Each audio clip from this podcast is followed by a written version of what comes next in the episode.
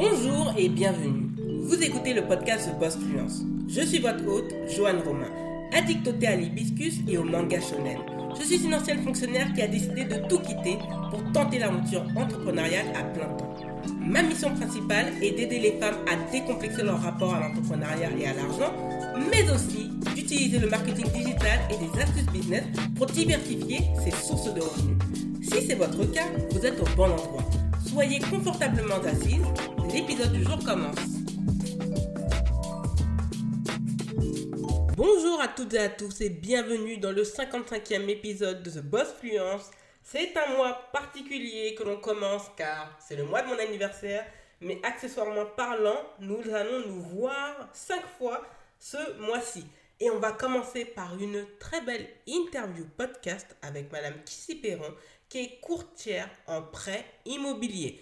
Donc, j'espère que cette interview vous aidera, vous motivera, vous donnera cette détermination à acquérir un bien immobilier. On va parler de plusieurs cas, on va parler de son parcours. Je ne vais pas en dire plus, ça va commencer tout de suite. Donc, comme je l'ai dit, aujourd'hui, on est avec Madame Kissy Perron, qui est courtière en prêt immobilier. C'est bien ça? Oui, c'est bien cela. D'accord. Bah, là, je vais te demander tout simplement de te présenter. Bonjour, euh, je m'appelle euh, Kissy Perron. Je suis euh, courtier en crédit immobilier. Vous devez certainement me connaître puisque vous, pour certains d'entre vous, vous m'avez déjà vu sur Instagram. Donc, ce qu'il faut savoir, c'est que j'ai 15 ans d'expérience maintenant dans le courtage, surtout dans le crédit immobilier. J'ai commencé en banque pendant 12 ans. Donc, j'ai une spécialisation sur le crédit immobilier pendant 9 ans que j'ai acquis dans une banque spécialisée dans le crédit. Et j'ai travaillé aussi dans une banque généraliste pendant deux ans. Donc, j'ai fondé Crédit Plus Financement, qui est mon entreprise, depuis maintenant trois ans.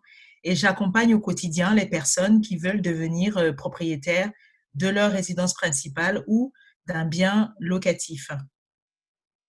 Ah, donc tu fais euh, résidence principale et investissement. Ah, oui, investissement. Intéressant. Alors aussi, bon, tu as dit, vous, tu as une longue expérience dans l'univers de la banque. Alors, quel a été ton parcours de quel bac tu as fait, le parcours universitaire, et si ça a été linéaire ou si tu as complètement changé d'univers pour basculer dans l'univers de la banque? Alors, moi, j'ai eu un bac euh, littéraire hein, parce que j'étais pas amateuse à la base et euh, je savais pas quoi faire. À la base, j'étais passionnée par l'anglais, je voulais faire l'anglais. Et puis, euh, ma mère, elle m'a dit, euh, tu peux pas faire anglais, qu'est-ce que tu vas faire si tu fais l'anglais? Bah, Donc, du coup, elle m'a conseillé, c'est le mot, de faire du droit. Donc, j'ai fait du droit à la faculté de Viltaneuse et puis aussi à la faculté de 51 Yvelines donc, euh, je me suis euh, destinée euh, à faire des études juridiques sans trop réellement de conviction. Et donc, bah, j'ai fait mes études jusqu'en maîtrise. Et j'ai rencontré tout à fait par hasard le monde du crédit immobilier parce que pendant mes études, j'étais hôtesse d'accueil dans une entreprise informatique. Et là-bas, j'avais rencontré un prof d'anglais qui, avec qui je parlais euh, l'anglais. Comme je vous dis, j'aimais bien l'anglais, donc euh, je parlais souvent avec lui. Euh, c'était un Australien, je crois. Et puis un jour, il m'a dit, mais ça fait un bout que je t'ai pas vu, qu'est-ce que tu, fais quand tu n'es pas ici? Et je lui ai dit, bah, bah, je fais des études de droit et que bah, je sais pas où j'en suis parce que bon, je les suis parce que bah, j'ai écouté papa, maman et je suis mes études, mais bon, je ne sais pas si je vais continuer.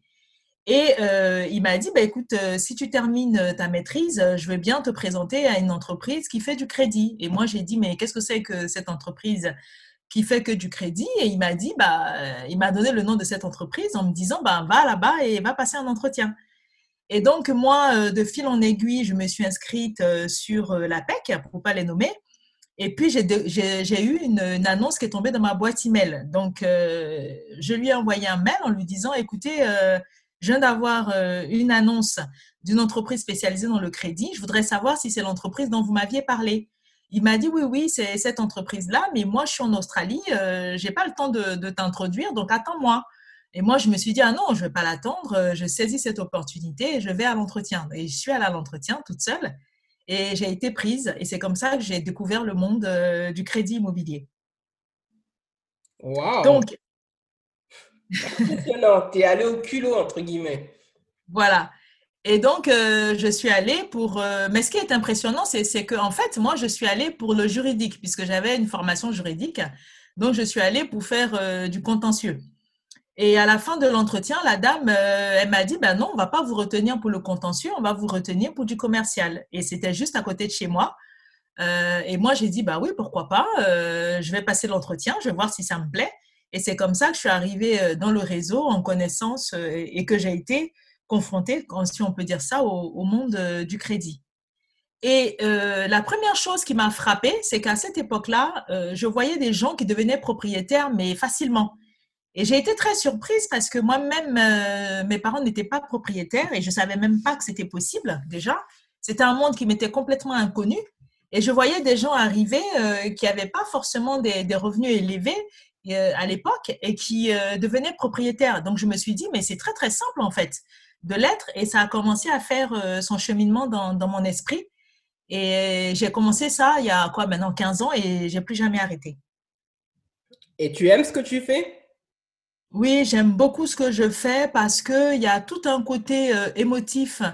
Euh, il faut savoir que devenir propriétaire, c'est le rêve de beaucoup, beaucoup, beaucoup de Français. Et il y a tout un côté émotif euh, derrière parce que la maison représente beaucoup de choses. La symbolique de la maison représente beaucoup de choses pour beaucoup d'entre nous. Et beaucoup de gens, malheureusement, sont découragés pour devenir propriétaires parce qu'ils pensent que c'est compliqué ou parce qu'ils tombent parfois sur des conseillers qui les découragent, ils ne sont pas suffisamment accompagnés. Donc, il y a vraiment tout un côté symbolique que, que j'aime beaucoup dans, dans, ce métier. Oui, effectivement, on n'a pas. Parfois, ouais, il suffit d'un nom et les gens arrêtent tout. Donc, oui, effectivement, c'est un métier. Moi, j'ai découvert ce métier en regardant Recherche à partout maison. Quand je voyais que Sandra Viricel, euh, bah, c'est leur euh, agent euh, à Lyon, avec son propre réseau, qui va demander à ses clients, en fait, euh, cette maison, elle est pas mal, mais est-ce que vous ne pouvez pas augmenter votre capacité de crédit? Oui, mais c'est la banque qui nous a dit de faire comme ça. Il fait, bah, en fait, on va aller voir une courtière. Il fait, ah, je ne savais pas que ce métier existait. Et je me suis renseigné. Après, j'ai vu, j'ai vu des connaissances qui, des fois, en fait, euh, ont acquis des banques, pourtant, des bonnes tenues de compte, euh, épargne de secours, tout, tout, tout. Et la banque, des fois, disait non ou voulait pas trop pousser et sont passés par un courtier et c'est comme ça qu'en fait, ils ont pu obtenir euh, leur maison ou leur appartement. C'est vrai, c'est vrai que beaucoup de personnes sont découragées, mais en fait, c'est pas qu'ils sont découragés, c'est-à-dire que chaque banque a ses règles d'engagement, c'est-à-dire que chaque banque a sa façon d'appréhender le prêt. Et si on tombe dans, une banque qui, qui a une façon d'appréhender, on va dire, le prêt d'une façon X, et que nous, euh, on le fait de façon B, ben, ça ne fonctionnera pas. Donc, l'avantage de passer par un courtier, c'est que le courtier, il connaît déjà quelle est la banque qui euh, recherche le type de profil du client et comment présenter le dossier pour que ça rentre dans les lignes, en fait, de la banque. Voilà. Donc, c'est ça, en fait, euh, le rôle d'un courtier, entre guillemets. Et c'est aussi de prendre tout le stress que ça génère parce que, comme je disais, c'est un achat qui est très émotif. On veut cette maison-là, on n'en veut pas une autre. Et, euh, et on veut être accompagné sur cette thématique-là. Et c'est difficile d'accepter un non quand, euh, quand on a ce rêve-là aussi. Donc, passer par un courtier, c'est être avec quelqu'un qui va porter pour vous euh, tout ce stress-là et qui, qui, va vous aider à accomplir votre, votre rêve, en fait, tout simplement. Oui, parce qu'effectivement, c'est un rêve qui peut être brisé. Et les gens, après, sont dans le doute et en fait, n'ont pas accès à cette information. Tu ne penses pas que les courtiers en assurance, bon, c'est vrai que maintenant, on connaît meilleurtaux.com, euh, ne se markete pas suffisamment? Parce que moi, en fait, je t'ai trouvé par hasard sur mon feed Instagram, mais Joanne M. Romain. Je ne t'ai pas trouvé sur The Boss Fluence. D'accord. Euh, je ne sais pas s'il ne se markete pas assez. C'est que faut comprendre aussi que le monde de la finance, c'est un métier qui est feutré. Hein. parler d'argent, c'est assez feutré. Donc, euh, je pense que ça doit être une, une, une habitude hein, qui est franco-française de, de, c'est un monde feutré, la banque et la finance. Et je pense que c'est pour ça que, que du coup, euh, euh, on n'est pas trop sur du, digital et du marketing. Et on parle quand même aussi de crédit. Donc, il y a des mentions légales aussi à poser. Il faut expliquer aux, personnes que euh, tout crédit engage celui qui le prend. Donc, je pense que peut-être que c'est pour ça. Personnellement, je me suis retrouvée un peu sur les réseaux sociaux parce que j'ai des amis canadiens euh, qui là-bas ont des banques. Et puis, ils sont venus me voir et moi, euh, on discutait. Euh, ils, sont, ils sont rentrés chez voir leurs parents, on va dire. On discutait et puis ils m'ont dit, mais tu sais, tu devrais te mettre sur les réseaux sociaux. Et ça m'a fait rire à l'époque parce que j'ai dit, mais comment vous voulez que j'explique un crédit sur les réseaux sociaux? Donc, je leur ai, franchement, j'ai pas cru. Et ils m'ont dit, mais écoute, au Canada, nous, c'est comme ça que ça se passe. Et donc, je me suis dit, bah, en fait, par challenge, ben, écoute, euh, je vais faire ce qu'ils m'ont dit, je vais pas être fermée, je vais essayer de faire comme ça se passe euh, au Canada. Et voilà, c'est pour ça que du coup, tu m'as, trouvé euh, sur, les, sur les réseaux sociaux. C'est pour ça qu'on nous dit, les réseaux sociaux, c'est, c'est une source, mais intarissable. Et c'est selon, en fait, l'algorithme. Et je pense qu'en fait, il y a eu sûrement une partie de mes contacts qui a apprécié ton contenu, qui te suivait. Et en fait, toi, tu es apparu sans, sans sponsoring. Hein. C'est que c'était une suggestion comme quoi, c'est une histoire de on dit oui, quand on dit aux gens ouais, liker ou partager, mais en fait, ça fait entre guillemets un petit peu notre pub gratuitement, parce qu'on sait qu'Instagram maintenant privilégie le sponsoring, merci Facebook. Mais euh, comme quoi, en fait, euh, je me dis, je cherchais une courtière, surtout cette année, là, je vais vraiment parler d'argent, c'est vraiment euh, le nerf de la guerre. effectivement, en ces temps de crise, vu que maintenant il y a des nouvelles, pas de nouvelles législations, des nouvelles mesures, pour soit durcir l'accès au crédit, soit l'allonger ou le faciliter pour les primo-accédants. D'ailleurs, la question très importante, c'est dans Recherche à part maison, ils n'arrêtent pas de le dire, qu'est-ce qu'un primo-accédant? Parce que ça, c'est un terme qu'ils disent comme ça, mais généralement, moi j'ai l'impression que ça s'adresse aux jeunes, alors qu'en fait, ça ne dépend pas de l'âge en réalité. Effectivement, un primo-accédant, c'est quelqu'un qui achète pour la première fois sa résidence principale. Ce n'est pas une question d'âge. Alors, c'est vrai que quand on dit primo-accédant, on pense tout de suite aux jeunes parce que c'est vrai que euh, la plupart du temps, on est primo-accédant quand on est jeune parce qu'à partir d'un certain âge, on est à sa deuxième acquisition. Quand on est informé, quand on a fait les choses tôt. La moyenne d'âge où les gens achètent euh, maintenant, c'est 25-27 ans. Normalement, ils ont terminé les études, euh, ils quittent chez papa et maman. Quand les choses ont été préparées, papa et maman, ils ont de l'apport qu'ils donnent aux enfants pour euh, les frais de, notaire. Donc, du coup, euh, c'est vrai que 27, 28 ans, la plupart des jeunes achètent. Donc, du coup, à 40 ans, ils sont secondo-accédants. Mais sinon, primo-accédant, ça veut simplement dire quelqu'un qui achète pour la première fois sa résidence principale. D'accord. Et aussi une indication, c'est important, euh, moi je l'avais découvert lors de ma première location. Oh non, j'ai loué trois fois dans ma vie. Qu'est-ce que le taux d'endettement. Ça, il, est il est situé à quel niveau, s'il te plaît?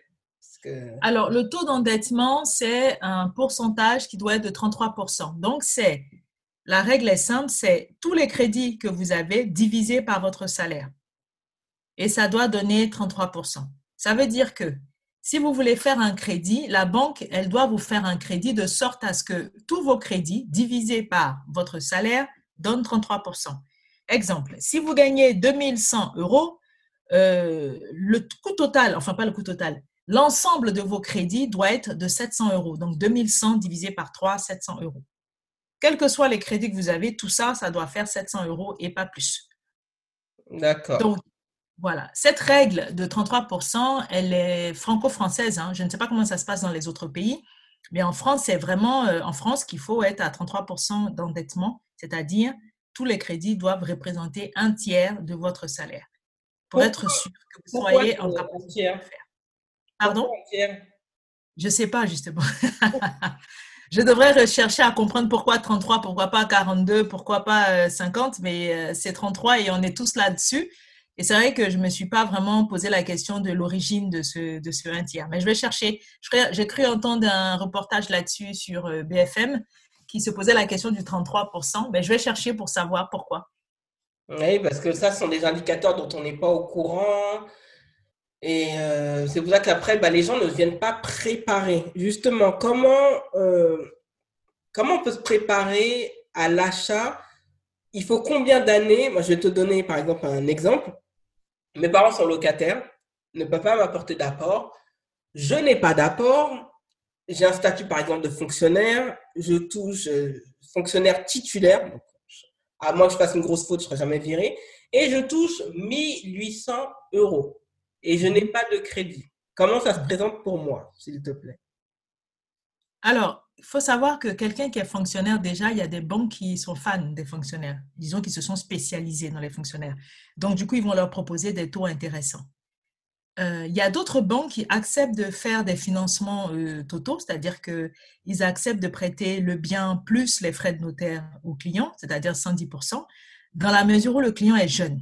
Pourquoi? Parce qu'on sait que quand on est jeune, on va avoir une carrière évolutive. Donc, euh, techniquement, ils acceptent de prêter sans apport à condition que la personne soit jeune. Donc, si vous êtes jeune et vous avez un travail sécurisé, donc notamment fonctionnaire ou un contrat à durée indéterminée, que vous gérez bien vos comptes, vous avez parfaitement la capacité de devenir également propriétaire. Après, quand vous dépassez un certain âge, ça commence à devenir un peu louche euh, de ne pas avoir d'apport. Donc, euh, à ce moment-là, la banque, elle exige un apport, on ne peut pas faire autrement. À partir de quel âge, justement? À partir de... Alors, quand est-ce qu'on est considéré comme étant un peu vieux, entre guillemets?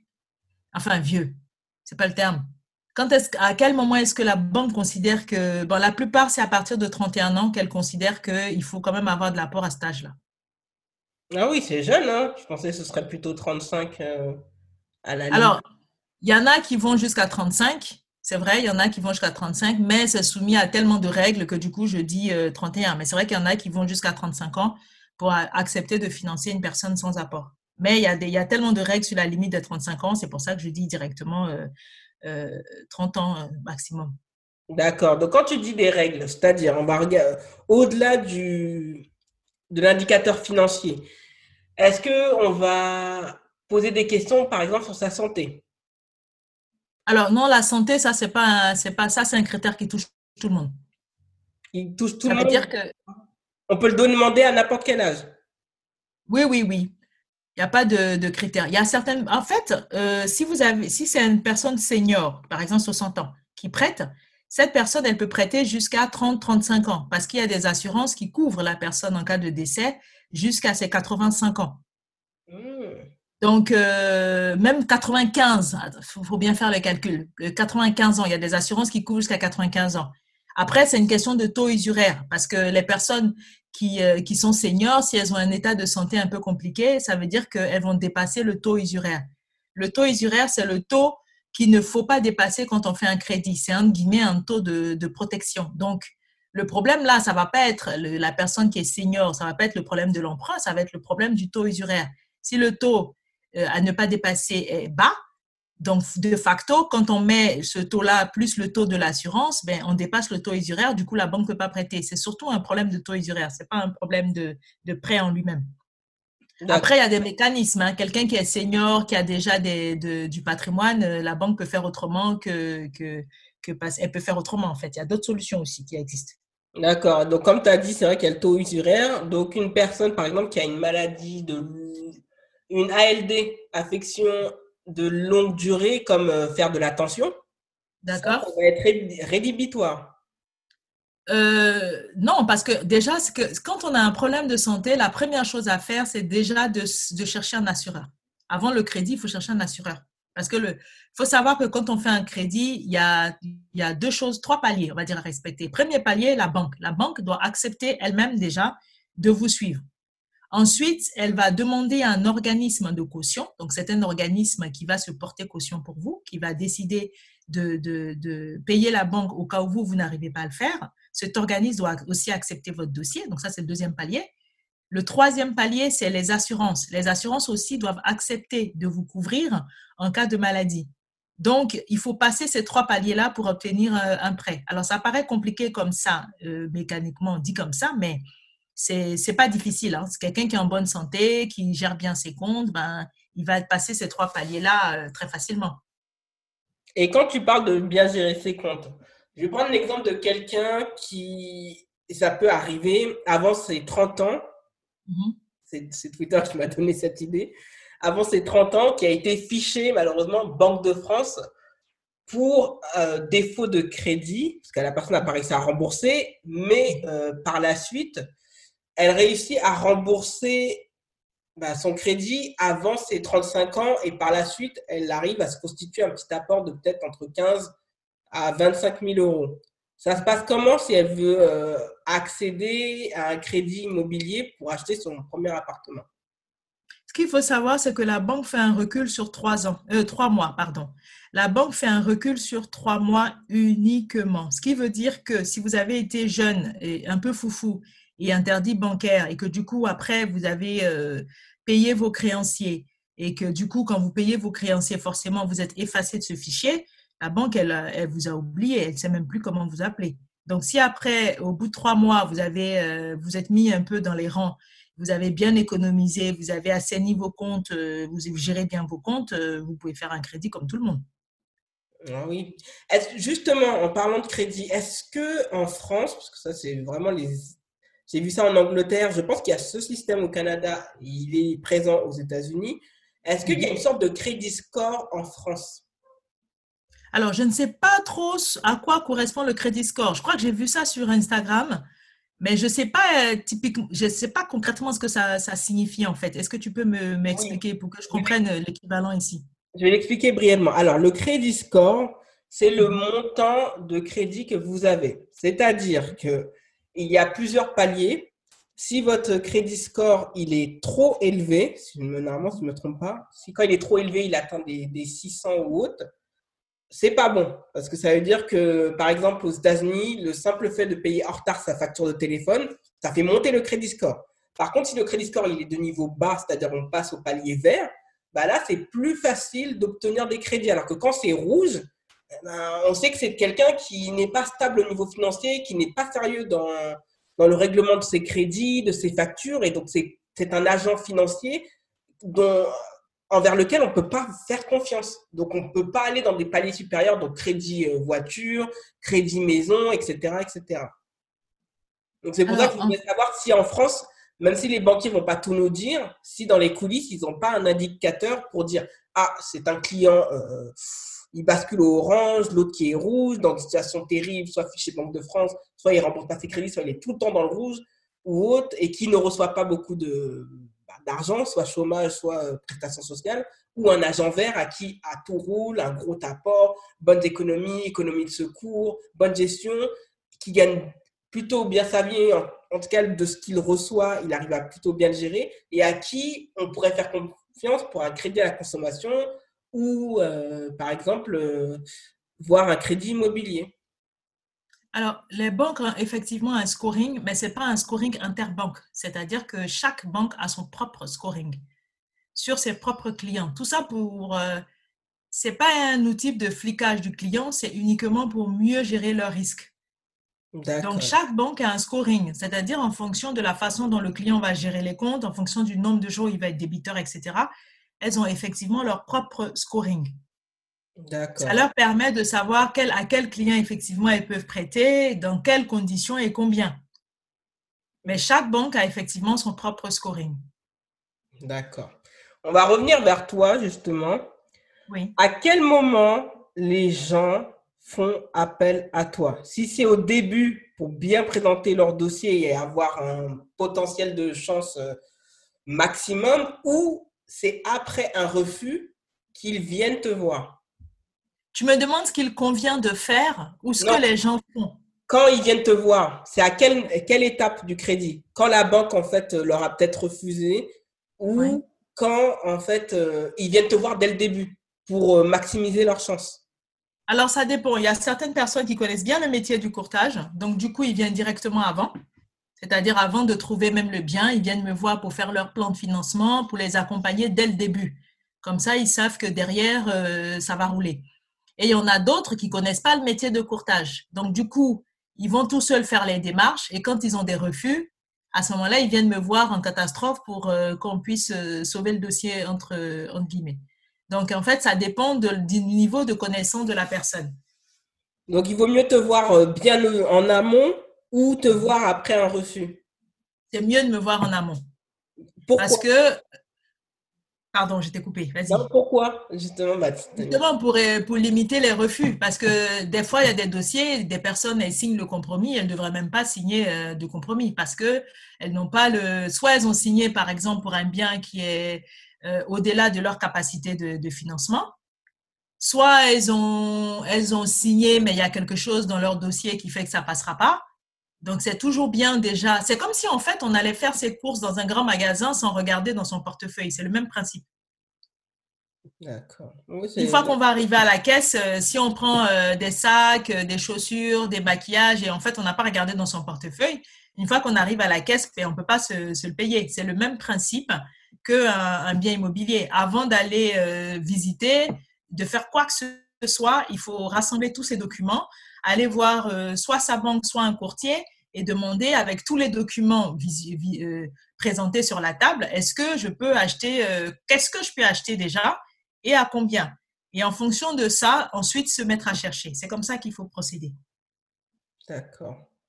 C'est comme ça, donc il vaut, mieux, vaut mieux te voir avant. Ça, c'est bien pour noter. Tu as parlé d'une chose justement. Euh, quand le client te voit en toute première étape, tu as dit que tu, tu travailles son profil. Hein.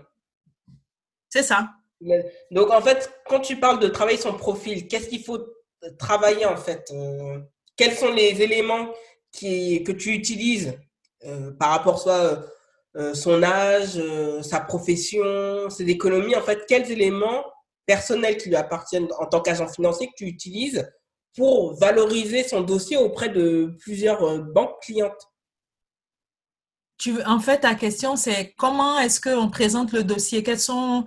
Alors, l'ancienneté professionnelle est importante. L'âge est important. Le saut de charge est important. Le saut de charge, c'est quoi? C'est, euh, par exemple, quelqu'un qui paye un loyer de 700 euros et qui demande un crédit de 700 euros. À ton avis, est-ce qu'il a des chances d'obtenir un crédit? Oui, tant qu'il n'a pas d'arriéré de loyer. Voilà, exactement. Parce que cette personne, pendant 5 ans, par exemple, a toujours payé son loyer à 700 euros. Il veut s'acheter un appartement qui coûte 700 euros. Pendant 7 ans, il a payé. Il n'y a aucune raison qu'il ne paye pas.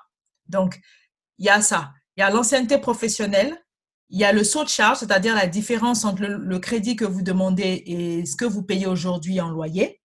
Il y a ça aussi, c'est important. Il y a la gestion de vos comptes, la façon dont vous gérez vos comptes. Il y a votre capacité d'épargne aussi qui compte. C'est-à-dire que plus, même si vous n'utilisez pas votre apport, mais que vous avez une capacité de mettre de côté, ça, ça veut dire pour la banque que vous êtes quelqu'un de prévoyant. Donc, euh, ça, c'est aussi important. Et grosso modo, là, comme ça, de tête, il y a aussi le métier qu'on fait, si on a un profil évolutif ou pas, parce qu'il y a certains métiers qui commencent bas et qui, euh, des années plus tard, bah, la personne gagnera beaucoup. Donc, euh, il y a ça aussi qui compte. Donc, il y a l'ancienneté professionnelle pour récapituler. Il y a la manière dont on gère ses comptes. Il y a son taux d'endettement, c'est-à-dire que le crédit qu'on demande reste dans ses capacités de, remboursement. Il y a le saut de charge, la différence entre le loyer qu'on paye aujourd'hui si on paye un loyer et le nouveau crédit. Voilà les quatre critères qui sont super importants quand on fait un, prêt. D'accord. Et ça se passe comment? Merci pour cette information. Tout est complet. Euh, ça se passe comment quand on est à son compte, qu'on est entrepreneur entrepreneur, freelancer. Euh, ça se passe comment pour euh, le crédit? Parce qu'on sait qu'en France, on préfère le CDI quand même qui montre une certaine sécurité. Ça se passe comment pour un entrepreneur, s'il te plaît? Alors, un entrepreneur est considéré comme étant quelqu'un qui a des revenus fluctuants, c'est-à-dire euh, un jour euh, ça va, un jour ça va pas, un jour ça va, un jour c'est moindre, etc. Donc, quand une personne a des revenus fluctuants, la banque demande trois ans de recul. Elle demande trois ans d'ancienneté obligatoire pour cette personne et elle va faire une moyenne sur les trois dernières années de, de l'entrepreneur pour savoir combien est-ce qu'il a dégagé de, salaire, en Guinée, sur ces trois mois, ces trois ans, pardon. Si, par exemple, euh, en 2017, il a gagné 40 euh, 000 euros, en, 2000, en 2018, il a gagné 20 000 euros, en 2019, il a gagné 70 000 euros, la banque va faire additionner ces trois années qu'elle va diviser par trois et elle va dégager un salaire moyen sur ces trois dernières années et c'est ça qui représentera le salaire euh, du, dirigeant. En tout cas, ça, c'est pour les dirigeants non salariés. Et surtout, elle va demander de l'apport. C'est très rare que quand on est entrepreneur, on ait un financement sans apport. La banque va demander de l'apport pour sécuriser le, projet. D'accord. Donc, obligation d'avoir un apport. Et quand tu dis apport, par exemple, si la maison, si l'appartement vaut 200 000 euros, il faut que ça représente combien de pourcents? 10% Alors, euh, ce, que la, ce que la banque demande comme apport minimal, c'est au moins les frais de notaire. Les frais de notaire, ça représente à peu près 7 à 7,5 à 8 du, du projet. Moi, je redis toujours à 10 parce qu'il y a aussi les frais de garantie. J'avais parlé tout à l'heure d'un organisme de caution qui se cautionne pour le prêt. Donc, euh, plus les frais de dossier de la banque, tout ça, il faut compter à peu près 10% du prix du bien. Si vous achetez un bien à 200 000, il faut prévoir au moins 20 000 euros d'apport pour être tranquille. D'accord. Intéressant comme, euh, comme quoi on en apprend tous les jours. C'est vrai qu'on m'avait dit qu'il fallait trois ans, mais je n'étais pas au courant qu'il fallait. Euh, ouais, l'apport est, contraint pour un entrepreneur et on va pas dire facultatif, mais comme ces derniers temps, les banques ont été plus enclin à faciliter le crédit ou autre. Et justement, euh, le gouvernement vient de permettre aux banques d'allonger les délais de crédit, quand dit délai de crédit, c'est-à-dire naturellement en France, avant c'était 15 ou 20 ans. Maintenant, ils ont permis que ça s'allonge jusqu'à 25 ans pour faciliter le crédit à certains ménages qui étaient bloqués en temps de crise. Ça se passe comment avec cette, euh, pour cette nouvelle mesure et quel public, quel ménage plutôt est concerné par cette nouvelle Alors, il faut savoir que, en tout cas, moi, depuis que je fais le crédit, le, crédit était en durée maximale sur 30 ans, voire 40 ans. Quand moi, j'ai commencé dans ce métier, oui. Quand j'ai commencé dans ce métier, on pouvait faire un crédit jusqu'à 30 ans et 40 ans pour les professions euh, évolutives. Après les 40 ans, on est passé après à 35 et puis après on est passé à, à 30 ans. Et en fait, c'est avec le Covid qu'on est passé à 25 ans. Donc ça veut dire que c'est très récent. Mais sinon, avant, on pouvait faire parfaitement des crédits sur 30 ans à des taux euh, défiant toute concurrence, hein, très bas. Combien le taux, s'il te plaît? Ben, Aujourd'hui, par exemple, on peut avoir sur 25 ans, ben, pour un profil, on va dire sans apport, on peut avoir un taux partant entre 1,60 et 1,80. Et euh, sur 30 ans, on était euh, à 1,80 aussi sur 30 ans, 1,80, 1,90 sur 30 ans. Donc, c'était quasiment pareil. D'accord. Et justement, en termes de crédit, maintenant, les banques ne font plus, euh, ne proposent plus le crédit selon l'évolution du, du, taux? Parce qu'avant, j'ai oublié comment on appelait ça. Ce... Le crédit variable. Voilà, le crédit variable. Il a encore d'actualité ou c'est quelque chose qui a disparu? Ça a disparu. Alors, pourquoi? Parce que les taux sont bas et que en fait les taux variables étaient indexés sur un indice. Donc ça veut dire quoi? Ça veut dire que quand les taux augmentaient, donc le taux il augmentait et il avait un cap de taux, c'est-à-dire il augmentait dans une certaine mesure et quand il baissait, il baissait aussi. Donc ces taux-là étaient inquiétaient un peu les gens parce que du coup quand les taux augmentent, ben c'est Bon, il y a toujours cette mesure de cap, donc les gens étaient protégés. Par contre, quand ça baisse, c'est plus rentable du tout hein, pour la banque. Donc, du coup, ça fait un bon bout de temps que du coup, les banques font maintenant du, taux fixe parce que les, taux variables une période de taux, de, taux bas comme c'est actuellement, c'est pas rentable pour les banques. Donc, du coup, maintenant, elles font que du taux fixe comme ça, euh, voilà. C'est vraiment intéressant tout, tout ça parce que là, on a posé le cas de l'entrepreneur, du fonctionnaire. Ça se passe comment aussi? Parce que pour des, pour, euh, des personnes qui, euh, qui arrivent à la quarantaine, Mhm. qui se rendent compte qu'elles veulent acheter et qui ont un apport maximum de 15 000 euros. Ce profil, ça se passe comment, sachant que dans le couple, il n'y a qu'une personne qui travaille parce que l'autre conjoint euh, bah, a une pathologie lourde qui l'empêche de travailler. Et ils ont trois enfants. Alors, euh, le premier problème là, c'est que là, tu es en train de me dire un couple euh, qui a. Ils sont cinq donc. Oui, ils sont cinq. Ok, donc ça dépendra du salaire de, de celui qui, qui, est en pleine forme, parce que euh, on a aussi un problème de reste à vivre, c'est-à-dire que la banque définit les minimums qu'il faut avoir comme salaire une fois que le crédit est passé, a été prélevé. Tout ça pour des raisons de, sécurité. Parce qu'il faut. L'idée là, quand la banque elle prête, c'est que les, personnes doivent rembourser. Donc, euh, elles mettent des pare-feux. Ce qui veut dire qu'une personne qui est seule à travailler dans le, ménage, elle doit avoir un revenu suffisamment confortable pour que cinq personnes puissent y vivre. Là, dans le cas de figure que tu m'as donné, s'ils sont cinq, il faut qu'ils aient un revenu quand même assez confortable. Il faut compter à peu près 300 euros par enfant, donc ça fait déjà 900. Et puis pour le couple, il faut compter à peu près 1500. Ça fait 2400 avant que le crédit passe. C'est-à-dire, si on prend une mensualité allez, à 1000 euros, il faut que ce couple-là ait au minimum 3400 euros de revenus pour être à 5 là-dessus. Et cela, c'est-à-dire que quand il y a une histoire de crédit ou autre, on ne prend pas en compte les allocations familiales et la, la pension peut-être d'invalidité, elle est prise en compte ou pas? Alors, les allocations familiales sont prises en, sont prises en compte, mais c'est pas, ça doit être la série sur le gâteau, entre guillemets. D'accord. C'est pas ça qui, faut pas que ça, faut pas que faut pas que le, le, crédit soit appuyé là-dessus. Ça doit être euh, le complément, quoi, la série sur le gâteau. Après, c'est mieux que les revenus salariés soient au moins là de 3400 euros dans notre exemple et que euh, la pension alimentaire, la pension d'invalidité viennent compléter un peu euh, tout, tout ça. Mais il faut pas que ça, ça, ça, ça corresponde à l'essentiel des revenus du, du couple. D'accord, ça ne doit pas correspondre. Oui, ça ne doit pas être la base. Donc, en réalité, les personnes qui peuvent, on va résumer, qui peuvent accéder au crédit sont des personnes qui sont en CDI, des personnes dont l'entreprise génère des revenus suffisamment euh, sur une moyenne qui, qui, peuvent lui permettre euh, de rembourser l'emprunt. Il est préférable d'être en bonne santé? Oui et non, ça dépend de... Parce qu'il faut savoir que la, la, le monde médical a beaucoup évolué et il y a beaucoup de pathologies aussi aujourd'hui qui sont assurées.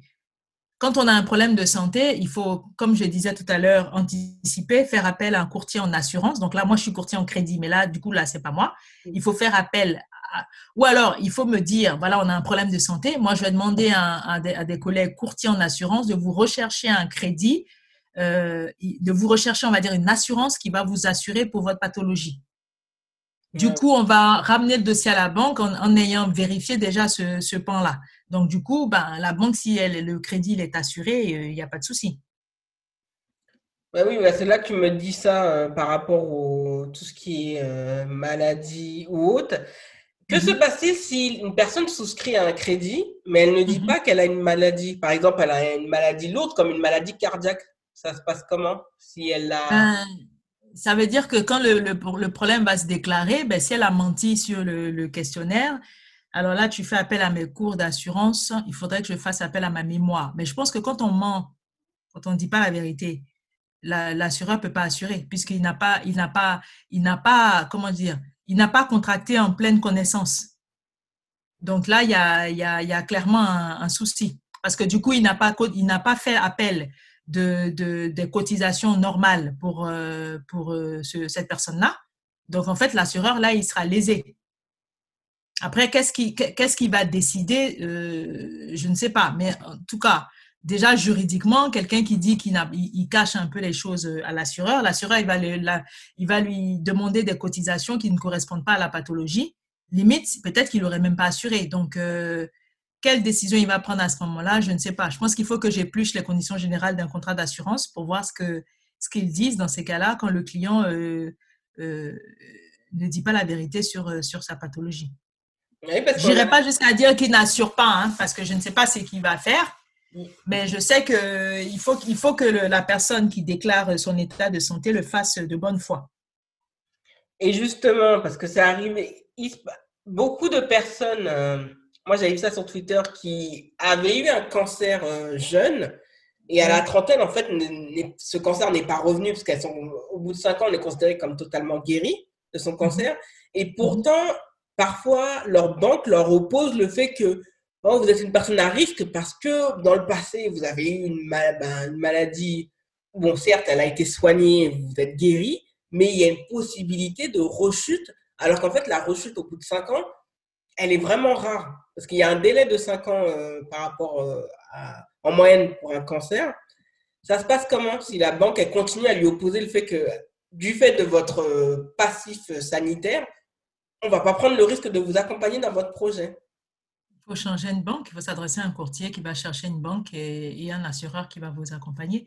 Il faut savoir que là, dans, les dernières évolutions qu'il y a eu, euh, pour les personnes qui ont eu des cancers jeunes, elles ont un droit, elles ont un droit à l'oubli. Donc, elles ont le droit de ne pas déclarer leur état de, de, santé quand elles ont eu jeune et qu'il n'y a pas de récidive.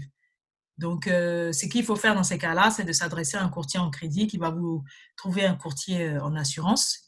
On va se mettre à deux sur le dossier pour, euh, pour trouver une banque qui accepte et pour trouver un assureur qui accepte. donc, dans tous les cas, la personne est obligée de dire qu'elle a eu jeune un cancer. Il faut pas non, il y a un droit à l'oubli. Ça veut dire que si ça c'est pas, alors je connais, je là, là comme ça, je me souviens plus trop textuellement de, des dates ou des délais, mais normalement, quand vous avez été malade, en tout cas, je connais pour les personnes euh, adultes, quand elles ont été malades et qu'il n'y a pas eu de récidive dans les cinq ans après, elles ne sont pas obligées de le déclarer. C'est-à-dire que sur le questionnaire de santé, on ne vous pose même pas la question en fait. Donc, ce n'est pas, pas une dissimulation, c'est juste que vous avez le droit à l'oubli, vous avez le droit de ne pas le dire. Ah, on a... ah oui, donc juste pour le, la pathologie cancéreuse, apparue quand on était jeune. Oui. C'est la seule qui fait, euh, auquel on a le droit d'avoir le droit à l'oubli, mais si par exemple c'est une maladie chronique ou autre, apparue à l'âge adulte, là par mhm. contre on ne peut pas euh, l'occulter, il faut le dire euh, au banquier. Oui, il faut le dire. Mais les maladies chroniques aujourd'hui, il y en a beaucoup qui sont assurées. Comme la tension, par exemple La tension, je ne sais pas. Il faut, de toute façon, quand on a une maladie chronique, la première chose à faire, c'est d'aller voir un courtier en assurance, lui dire, voilà, je vais faire un crédit de tel montant. Est-ce que vous pouvez m'assurer?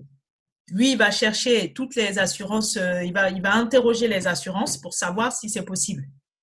Mais moi, je sais que j'ai des clients qui ont eu des pathologies graves et qui ont été assurés. Et, qui a des tarifs euh, pas excessifs. Hein. Et le crédit est passé sans problème Oui, bien sûr. Du moment qu'on a un assureur qui suit, la banque, elle suit.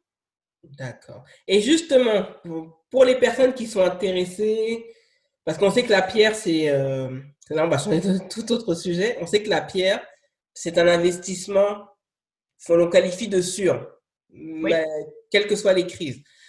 J'arrive à un certain âge, par exemple, j'ai 40 ans, je suis bien établi dans ma vie, je suis marié, j'ai deux enfants, j'ai déjà un crédit immobilier euh, pour ma maison qui date, euh, on va dire, de 7 ans.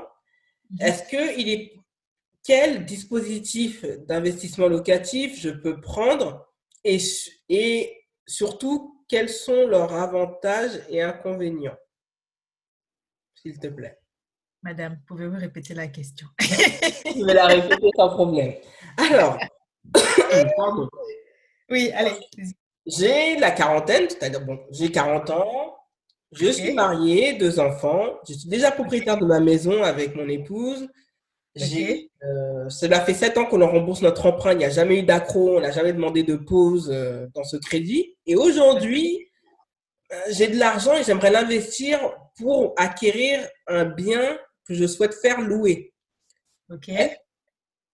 Est-ce qu'il est judicieux d'utiliser un dispositif de type Pinel ou Cellier, c'est encore.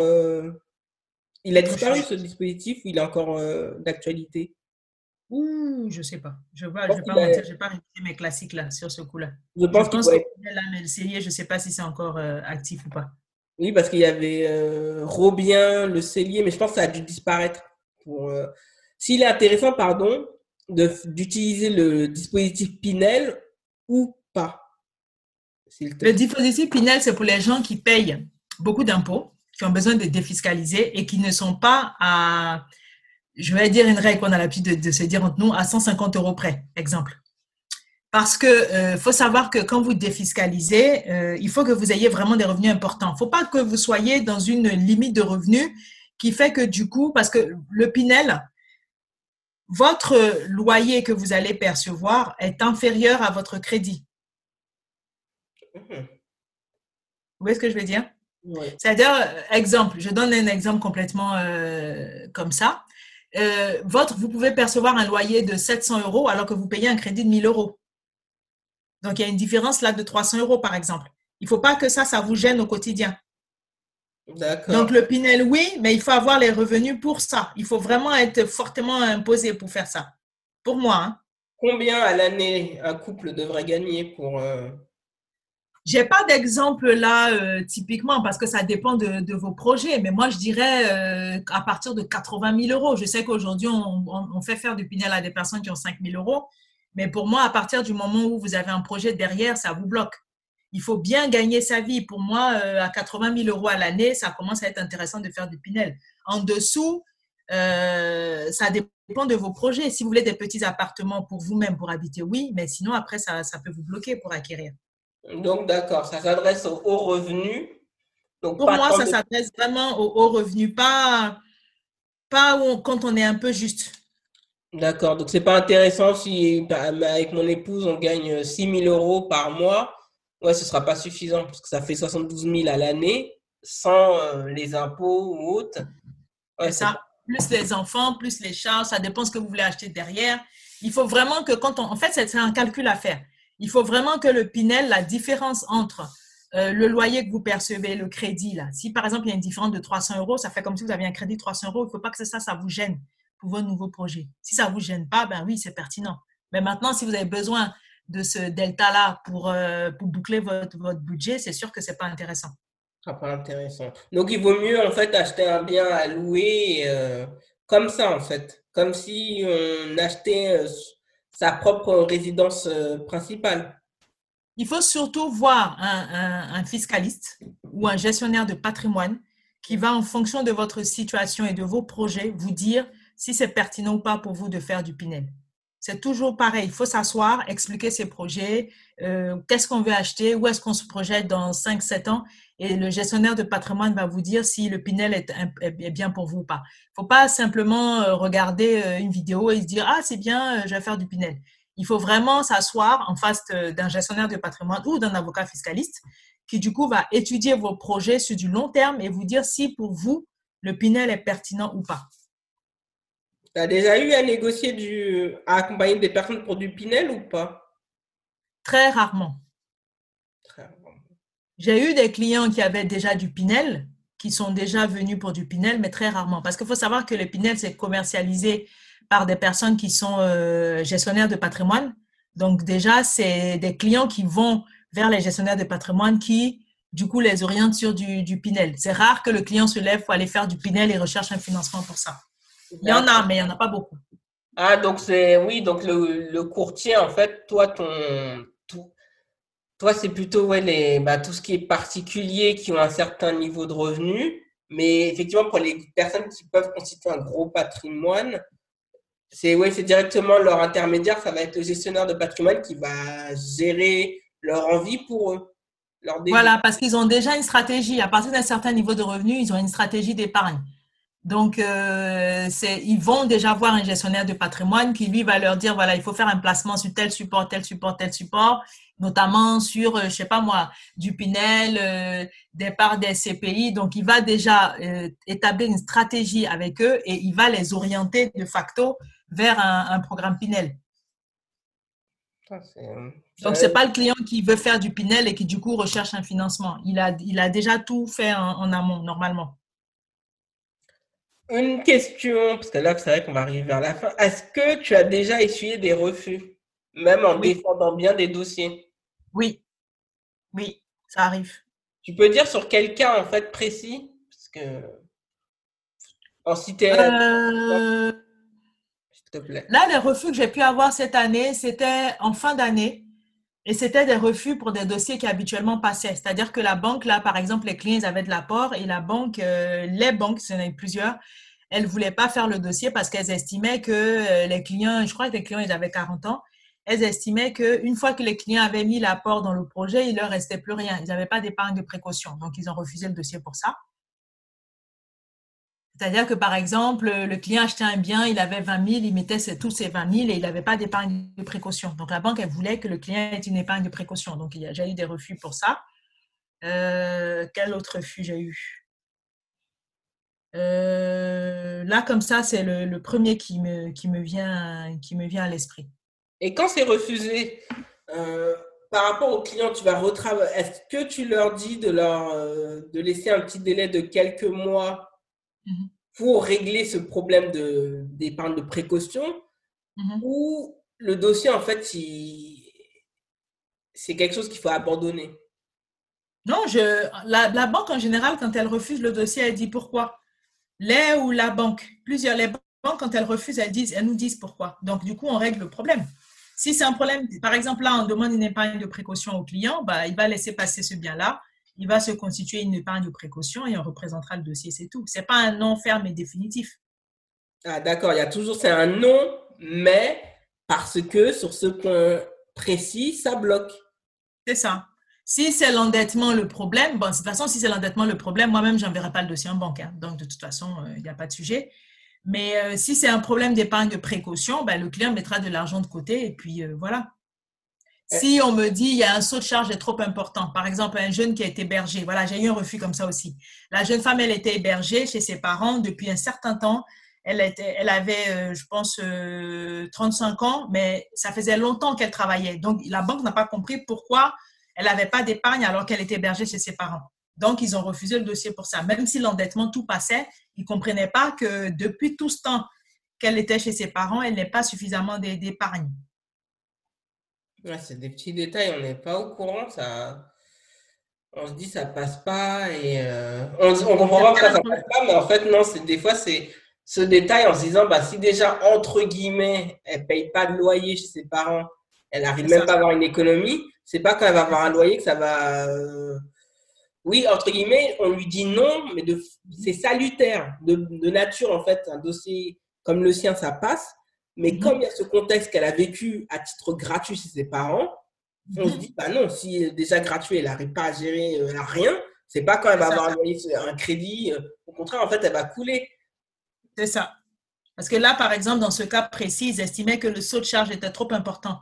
La différence entre le crédit qu'elle allait payer maintenant et ce qu'elle payait avant est trop énorme. Parce que là, du coup, elle n'avait pas d'épargne.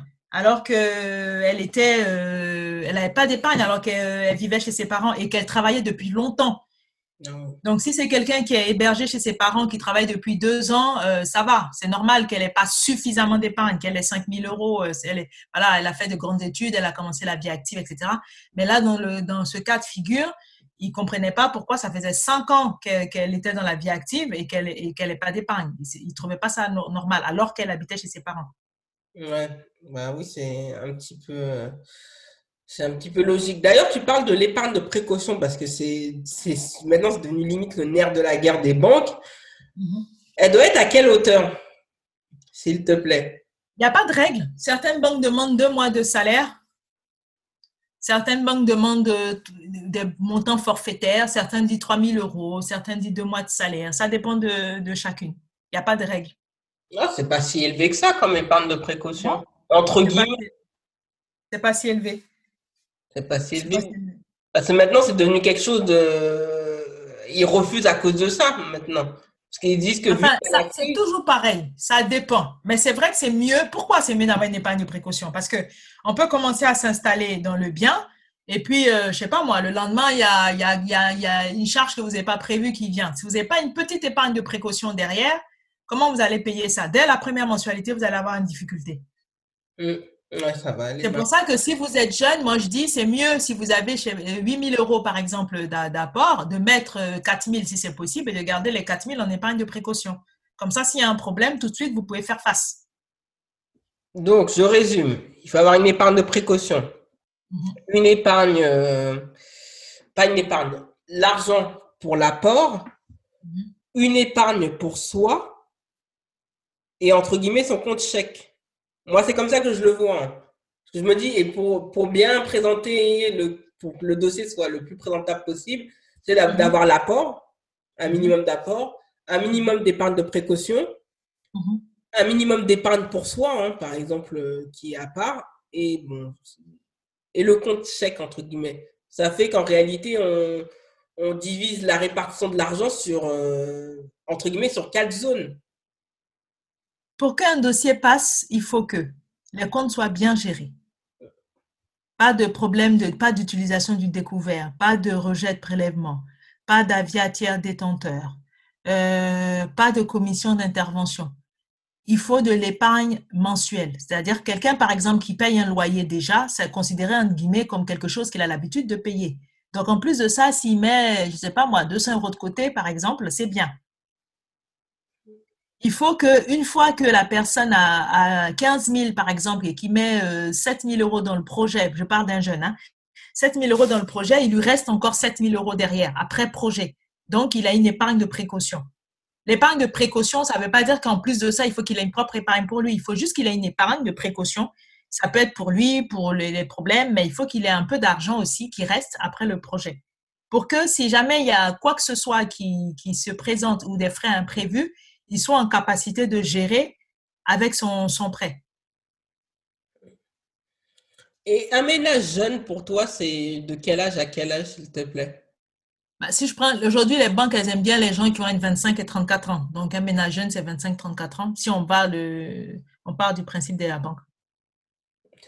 Ça, c'est une généralité. hein. Il y a certaines C'est banques. ça, c'est une généralité. D'accord. Il y a des banques qui s'arrêtent à 31, d'autres qui s'arrêtent à. Voilà, chaque banque définit ce qu'elle appelle. Il y en a, il y a des banques qui considèrent qu'on est très jeune à moins de 35 ans. À moins de 35 ans, euh, ça les intéresse. Elles considèrent, elles font des tarifs jeunes pour les moins de 35 ans. Certaines banques, c'est 30 ans. D'autres, c'est 35. Chacun, chacune met son, sa, ça définit ce qu'elle appelle, ce qu'elle appelle jeune. D'accord. Et Je, je voudrais, je voudrais repréciser quelque chose là sur le, le cancer. Oui, euh, dont tu m'avais parlé tout à l'heure, avec les bons, les bons délais. Voilà.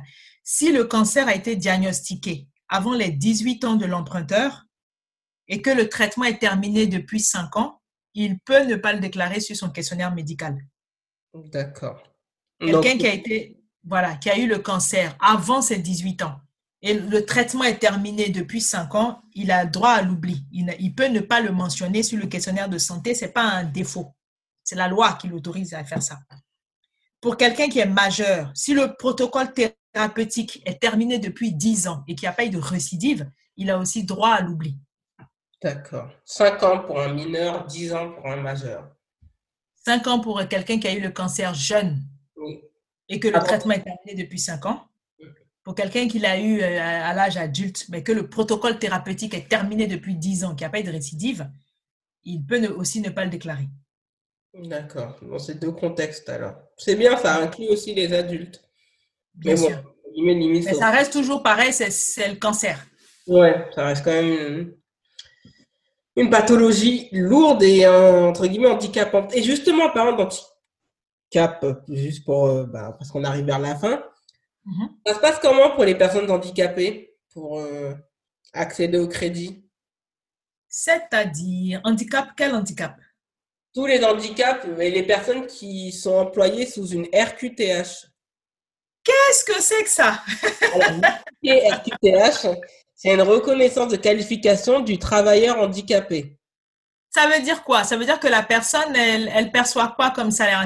Je sais pas. Expliquez-moi pour que je comprenne et que je- j'essaie En de fait, quand voir. on a une RQTH, on a une, un aménagement de son temps de travail par rapport à sa pathologie. Parce que des fois, il y a des handicaps qui sont visibles et d'autres qui ne sont pas visibles. Qui que la personne, en fait, ben, on sait que le taux d'employabilité d'une personne handicapée est, Mhm. euh, est plus bas qu'une personne euh, qui ne présente aucune pathologie. Et ça se passe comment quand, euh, pour ceux- Déjà, la banque, ce qu'elle va chercher à savoir, c'est déjà, un, est-ce que la personne a, a- a ses pleines facultés? Parce que là, je ne sais pas si vous me parlez d'un handicap physique ou moral. Ah, ça peut être un handicap physique. Mais c'est vrai qu'effectivement, moral, la personne, elle est sous tutelle. Donc ça, c'est un autre... Voilà, et si c'est les sous tutelle, tous les actes qu'elle va faire devront être validés par le tuteur. Ouais. Ouais, Donc bah, là, je ne sais pas si on parle de ça. Voilà. Si c'est un handicap physique, je- la personne a un travail, c'est ça que vous me dites? Oui, mais que son, son temps de travail est aménagé par rapport à son, à, son, à son handicap. À son handicap. Mais la personne, du moment qu'elle perçoit un salaire, qu'elle est en pleine capacité, en pleine possession de ses facultés, elle peut faire un emprunt comme tout le monde, sans distinction. D'accord. Donc c'est vraiment pas un problème alors. Non, si elle n'a pas de, de soucis. Si la, la, la, si la, comment je vais dire ça, si ce qu'elle a, je sais pas, parce que moi je sais pas je- le handicap, dans quel sens est-ce qu'il faut le, le prendre là? Parce que moi je sais que j'ai accompagné des personnes qui étaient sourdes et sourdes muettes, la banque les- leur a prêté parce que c'est pas, enfin, je vais pas dire que c'est pas un handicap, mais c'est pas, ils travaillent comme tout le monde, donc il n'y a pas de raison pour qu'on ne prête pas. D'accord. Donc il faut être saine d'esprit et euh, il suffit d'avoir des revenus qui correspondent et on peut accéder au crédit. Voilà, il faut être en pleine possession de ses capacités euh, mentales, être capable de signer des documents, de comprendre ce qu'on est en train de signer. Après, si l'handicap il est physique et que si c'est un handicap physique qui peut entraîner, on va dire, l'arrêt entre, guillemets du, du travail, donc forcément du paiement du crédit, là c'est autre chose. Mais si c'est un handicap qui permet à la personne de travailler et de- d'exercer tous les actes de la vie quotidienne comme n'importe qui, et qui est en pleine possession de ses capacités mentales et qu'en plus l'assureur il peut suivre, mais bien sûr que la personne peut emprunter, il n'y a pas de souci. Bah, on est arrivé à la fin hein, de l'interview. Merci à Madame Kissy Perron, courtière en prêt immobilier, pour son intervention. Merci d'avoir écouté le podcast. Si vous avez apprécié cet épisode, n'hésitez pas à vous abonner au podcast et à laisser un avis 5 étoiles. Les ressources du podcast sont disponibles sur thebossfluence.com slash podcast. The Boss est disponible sur Apple Podcast, Spotify et d'autres plateformes de podcast. Retrouvez l'actualité du podcast sur Instagram, Twitter et Facebook avec l'identifiant TheBossFluence en un seul mot. Prenez bien soin de vous et à lundi prochain.